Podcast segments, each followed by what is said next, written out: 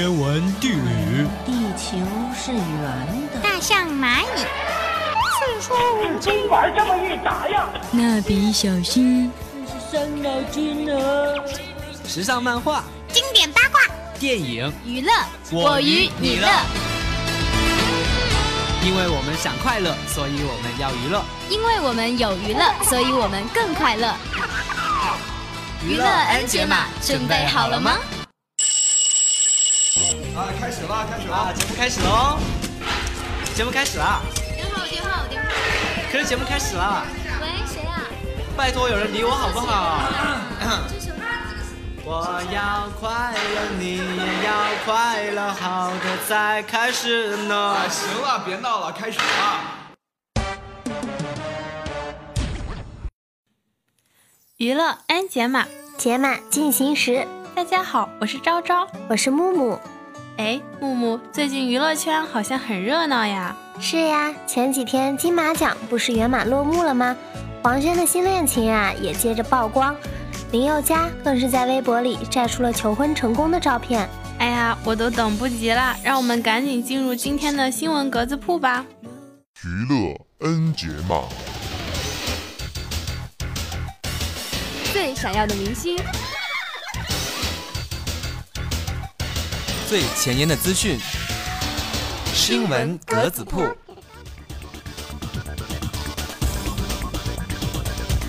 不可不听。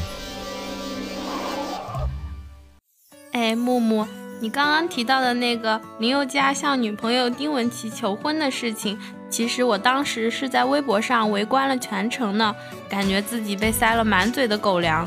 哎，我记得你可是林宥嘉的小迷妹呢。哎，竟然被你发现了！其实呀，从他参加选秀节目《超级星光大道》开始，我就开始关注他了呢。从小学到现在大学，我都一直在听他的歌。嗯，虽然我对他的关注并不是很多，但是他的《说谎》一直都是我很喜欢的歌呢。《说谎》这首歌的确是我去 KTV 必点的一首歌呢。没想到你竟然不了解林宥嘉，那我今天就来强行给你安利一波。林宥嘉是一名台湾歌手，他毕业于国立东华大学。二零零七年。他以大学生的身份参加了选秀节目《超级星光大道》，并获得了第一季冠军。当时他唱的《你是我的眼》就深深的惊艳到我了。他也凭借这个节目进入了娱乐圈。二零零八年，他发行了首张专辑《神秘嘉宾》，并且获得了一系列的奖项。二零一零年，他发行了专辑《感官世界》。你喜欢的说谎就是收录在这张专辑里面的哟。二零一一年和二零一二年，他分别发行了专辑《美妙生活》和《大小说家》，并且凭借专辑入围了第二十三届和第二十四届台湾金曲奖。中间他有四年的时间没有发表任何专辑，终于在二零一六年他又复出了，并且发行了他的第五张专辑《今日营业中》。二零一六年十一月二十九日。林宥嘉发文向女友丁文琪求婚，并且求婚成功。说到林宥嘉的恋情啊，我记得当时还网传他和邓紫棋有过一段呢。虽然他们俩都拒不承认这段恋情，但是广大网友还是相信他们俩在一起过。可我还是觉得邓紫棋和林宥嘉不是很合适。我觉得林宥嘉和他现在的女朋友性格就很合得来。林宥嘉是内敛安静型的，他的女朋友呢，则是开朗阳光型的。之前林宥嘉有四年没出新歌，事业处于低迷期，就是他现在的女朋友帮助他走出了阴影。而且我觉得呀，林宥嘉对这段感情也投入的很多。相比于当时不承认和邓紫棋的恋情，一四年的时候，他在个人的演唱会上不仅借歌传情，还和女朋友穿起了情侣装呢。嗯，他之前当兵的时候还发了一条微博说，放假了我会送红豆汤给你，真的是好暖心呀。那昭昭作为林宥嘉的一个资深迷妹，你对这段恋情有什么看法呢？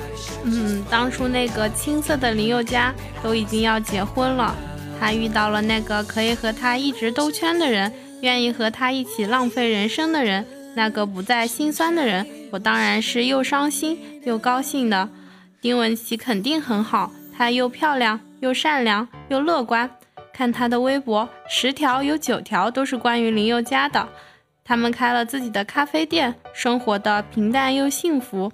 我还有很多想对林宥嘉说的话，但是现在都化作对他们俩的祝福了。哎，干嘛说的这么伤感？让我们来聊聊开心的事情吧。前几天呀，周冬雨和马思纯主演的《七月与安生》开创了金马奖的双影后呢。周冬雨也是一名九零后吧，年纪轻轻就得了金马影后，前途真是不可限量啊！而且周冬雨的资源也特别好呢。早在二零一零年，她就作为某女郎拍摄了《山楂树之恋》的女一号，并且还获得了最佳女演员奖。二零一一年的时候，周冬雨顺利的考上北京电影学院表演系，但与此同时，她也没有放弃自己的演艺事业。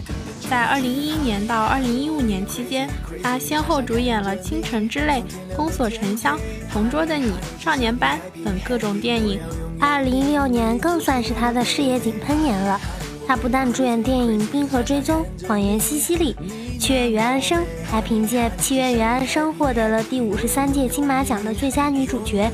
嗯，我还记得前两个月我热追的谍战剧《麻雀》，她也是女一号呢。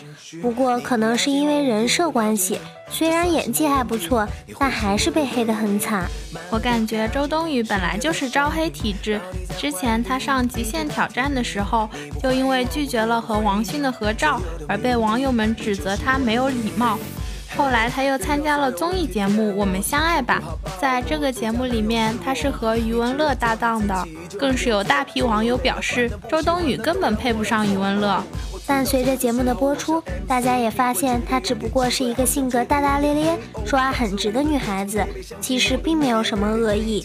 因此呀，大家对她的评价也开始好转了。其实吧，周冬雨是一个特别善良的女孩子。二零一二年到二零一六年期间，周冬雨还参加了许多的公益活动，比如说，她参加了和百度知道小桔灯一起的远赴吉林省新立小学的捐书活动。还有七二八世界肝炎日公益微电影宣传片的拍摄活动。今年，她还参加了关注艾滋病儿童的公益行动。不仅在慈善事业方面，他付出了很多，他的演技在业内也受到了认可。他在《七月与安生》中突破以往温顺、清纯、乖巧的荧幕形象，在电影中挑战饰演叛逆不羁、癫狂而又温暖善良的李安生，演绎的淋漓尽致、松弛有度。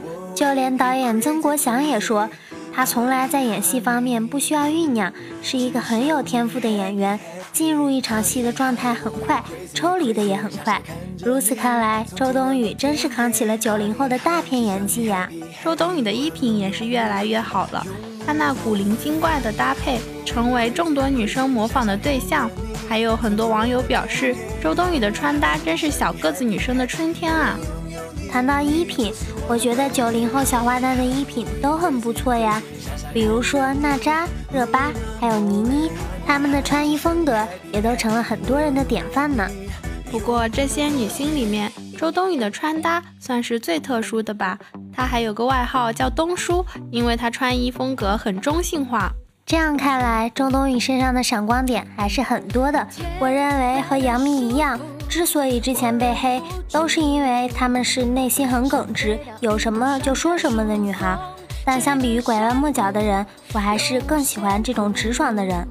回顾他的经历，不难发现他被黑的历程跟很多的明星其实都是很相似的，比如黄子韬，比如杨幂。可能各位小耳朵们的偶像也正处于这个阶段，但是没有关系，总有一天他们的优点会被更多人发现的。今天的新闻格子铺到这里就要结束啦！一段好听的音乐过后，欢迎继续收听我们的娱乐音节码。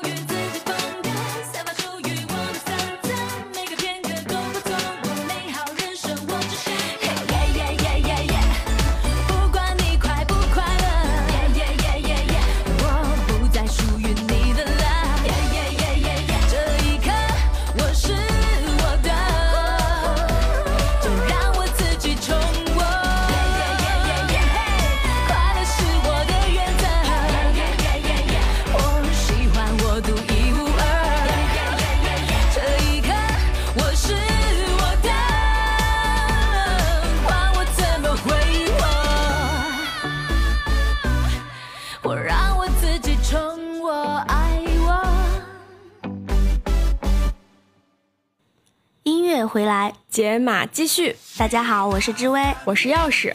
本周的电影那点事儿，要给耳朵们介绍的是邓超作为导演的两部作品。娱乐 N 节嘛。电影呢，呃，每年的这个时候可能都进入淡季了。吃的倒是不多，但是我看的电影很多。带来的是日本纯爱类的电影专题。那我们首先给大家介绍的是一部搞笑至极的电影。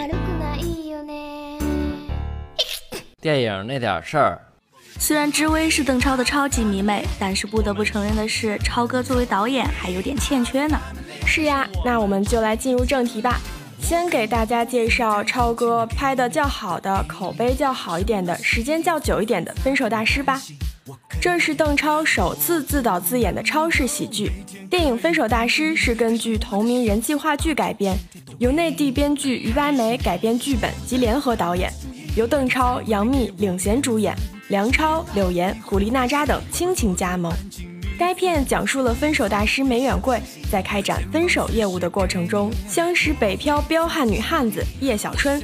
并由此上演了一出号称史上最蠢却感人至深的爱情喜剧。作为超哥的粉丝，这部电影上映之前，志伟可是满满的期待呀。这是超哥第一部电影，前期的宣传做得相当的认真。对呀，一方面邓导带着他的作品频繁地出现在各大电视台的金牌综艺节目中，像什么《快乐大本营》《鲁豫有约》《可凡倾听》都上了个遍。另一方面呢，他借着在此片拍摄过程中，包括邓超、于白眉、主演杨幂在内的主创团队，共孕育了十多个小生命，将《分手大师》改成了《分娩大师》，成功吸引民众的眼球，制造出热门话题。刚出生的小花与小糯米呢，也成了电影宣传的有力助推器。其次就是邓导与于白眉不辞辛苦地奔走于全国各地进行宣传。邓超更是在各地大跳快闪逗逼广场呢。是呀，现在志威都还记得那个哔哔吧哔啵哔。不过我可是一个理智粉，不得不承认的是，这部电影虽然宣传的不错，但是掩盖不了影片的缺陷。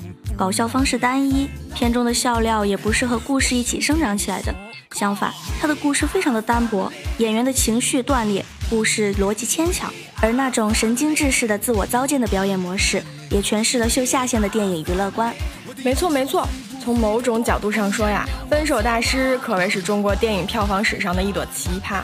仅仅凭借邓超的无节操式卖品耍贱，而硬生生的从无敌汽车人手里夺得六亿多票房。只见曾经的冷峻小生，时而女装钢管舞秀，时而童装大宝贝装，时而挤眉弄眼故作滑稽，时而又装神弄鬼大摆迷阵，实乃不折不扣的都市贱男也呀。是啊，电影里面那些肉麻当有趣的片段，全都是别人用过的烂手段。剧情就是无知又无畏，用坚强伪装脆弱的蠢女孩，遇到没自尊又没底线，用臭不要脸伪装孝顺的无耻男孩。从互相欺骗、互相嫌弃到相爱的故事，穿插着香港电影玩烂的分手大师、爱情大师的故事，再穿插着利益熏心、表面好人、正直善良的成功人士被屌丝揭穿倒霉的故事，整个就是一个好莱坞经典剪辑嘛。是呀是呀，幸亏我没有去电影院浪费电影票看这部电影。哎，志威，你有没有去电影院呀？我当然去看啦，看完以后简直太失望了，一个多小时下来根本就没有爆笑的点，而且我的笑根本就不是被电影逗笑的，而是被观众的笑声给逗笑的。哎，真不知道他们在笑啥，我觉得这票钱太不值了。不过杨幂自黑的拖鞋梗，我是真的笑了。没错没错，这块我也笑得可开心了。这部电影叫《分手大师》，看之前我还真以为是个高人，可以让两个人干脆无痛甚至快乐的分手。看完以后发现我真是错了，所谓的大师只是在接受了男人的委托后去勾引女人，等他上钩和男人分手后再彻底的脚底抹油，人间蒸发。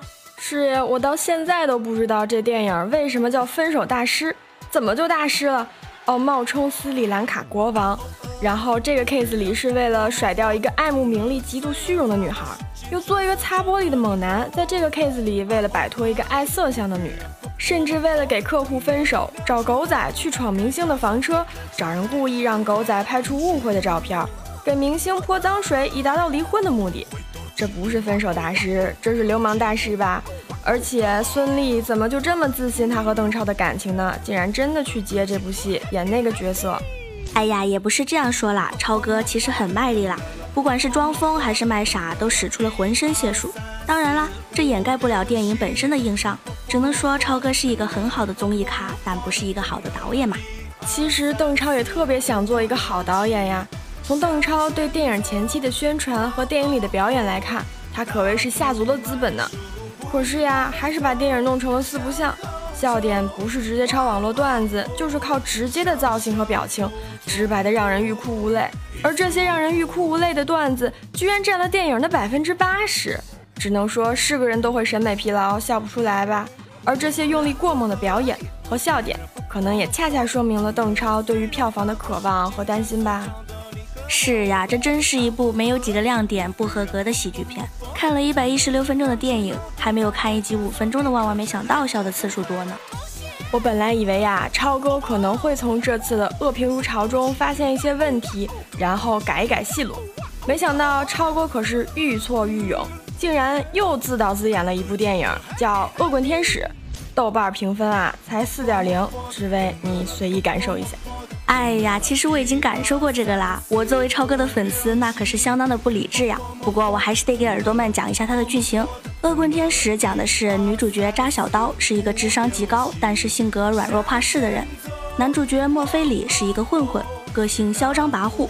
一场车祸让他们两个人相遇，墨菲里狠狠地在扎小刀身上敲了一笔。工作受挫又遭恶人欺压的扎小刀心灰意冷。无意之中得知了一个名叫折耳根的神医，专治各种疑难杂症，于是便起了向他寻求良方的念头。让扎小刀没有想到的是，墨菲里居然也是折耳根的病人，常年的失眠困扰着他，令他痛不欲生。折耳根告诉两个人，他们其实就是彼此的良药。为了治病，扎小刀和墨菲里结为搭档，共同进退，惹出了无数的麻烦和笑话。与此同时，他们俩也结下了深厚的感情。哎，这电影的剧情怎么跟《分手大师》那么像呀？还有这电影里的人物的名字，我也真是啊无力吐槽呀。其实我特别喜欢娘娘和邓超，包括看前期宣传，他们上《快乐大本营》上的特别热闹，我真是做好了掏钱去影院的准备的。但是我这钱还没掏出来呢，这恶评就铺天盖地的来了，我就没敢去。志威呀，你真是勇士，竟然又去电影院看了。哎呀哎呀，没办法嘛，我也是超哥的真爱粉啊！他在四大名捕、烈日灼心，还有美人鱼里面的演技都很赞呀。没错没错，娘娘更是呀。从以前的玉观音、屋顶上的绿宝石、一双绣花鞋，到《甄嬛传》里面的角色，每一个都很有特色，有看点。《甄嬛传》里的演技人气都很高，可谓说甄嬛把娘娘的人气推上了一个新的巅峰呢。可是她怎么又来《恶棍天使》里面演个毁形象、智障搞笑呢？这让我这种娘娘粉相当失望呀！我觉得娘娘并不适合这种角色设定呀，表演痕迹太明显了。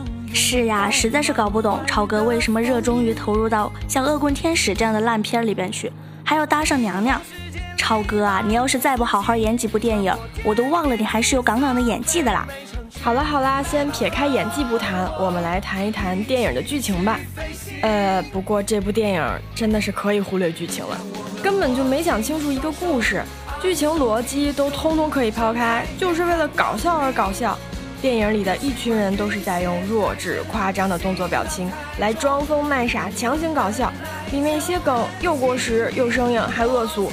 我在这里就不想再重复了。这种真的适合出现在电影里面吗？引用网络词当然没错啦，但是用的好牵强啊！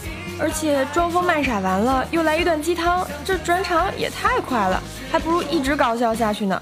而且就连甄嬛桥段都插入剧情来，连凤凰于飞插曲都能弄进来。看着那画面，听着那歌，出现在这样的搞笑片里。好奇怪呀，无厘头的搞笑，看得好糟心，太刻意了。没错，如果说分手大师让我想到的是夜场版的二人转，那么恶棍天使就是传承着这样的风格，还在卖着鸡汤，就像是在一场街头二人转里面加了一串摇头晃脑的父子约。从开始那雪山上的高歌就已经奠定了恶棍天使闹剧的基色。但是让人没有想到的是，这是一部从头到尾都不曾在正常范围里边的电影。没有逻辑的荒诞、夸张的服装道具，这一切并没有成为电影的标新立异之处，相反，只是让观众感到厌恶。支离破碎化的段子拼凑，为了营造喜点而搞怪的营造，虽然可以以穷尽下限的作态博人欢颜，但是这样的闹剧根本不具备喜剧真正的魅力。更是将我们的梦想情怀变得廉价不堪，令人徒生的只是恶趣的厌烦。是呀，这种廉价的梦想情怀也瞬间拉低了我们娘娘的档次。从开头看到我敬爱的娘娘扮成个神似龅牙版哈利波特的弱智，遭遇依旧装疯卖傻、实力碰瓷二溜子人设的邓超，我就开始心疼，真的很心疼。虽然我知道一个真正的演员不会放弃任何可以突破自我的角色，也不会拘泥于同一种人设无法自拔，更不会因为某个作品的制作团队就自视甚高、挑三拣四。更何况这团队的主导者还是自己亲爱的老公和老公的好友。但是我说娘娘，让您脱下华贵的戏服，舍弃高端大气女主人设，运用夸张别扭的肢体语言，卖力出演这个违和感极其浓重的女主角，真的是您摒弃了帮衬丈夫的私人感情后的理智选择吗？这个打扮邋遢、行为弱智、举止猥琐的女博士，是您对自己的喜剧电影之路的合理定位吗？不太懂哎。没错，就像知薇一样。我真的很喜欢娘娘和邓超，看见他们俩的名字挂在那儿，不管怎么样都会去掏钱捧个场的。但是看过以后实在是受不了，我一定会向亲朋好友吐槽，奔着超哥和丽姐去，最后睡在了电影院里。这个片子实在是没有口碑啊！我相信像我这样的广大人民群众一定不在少数。看了并不代表喜欢，这些得来的票房，除了能让投资人多赚点，丝毫不能提升演员本身的事业口碑或者是成绩。一次，我可以为了演员的信任去看；两次，我可以为了对演员的好感去看。但是如果我们接连失望下去呢？又有多少信任和好感可以耗得起？在这个更新换代飞快、竞争无比激烈、选择越来越多样化的今天，又怎么能让观众愿意持续的去买这个单呢？虽然邓超并没有在《分手大师》被爆掉的口碑和爆掉的票房中考虑得失利弊，但我希望邓超能从这次恶评依旧如潮的《恶棍天使》中吸取教训，以后要选一个好一点的剧本呐。没错没错，希望超哥下次能导演出更好的作品哦。毕竟我们超哥还是一个有颜值、有演技、综艺感爆棚的实力派哟。同时也希望中国电影能少一些这种恶棍天使，多一些烈日灼心哟。那么今天的电影那点事到这里就结束啦，感谢编辑知微和贾鱼桑，感谢导播尤欢和长风，感谢我们的小伙伴昭昭和木木，我们下期再见吧，拜拜。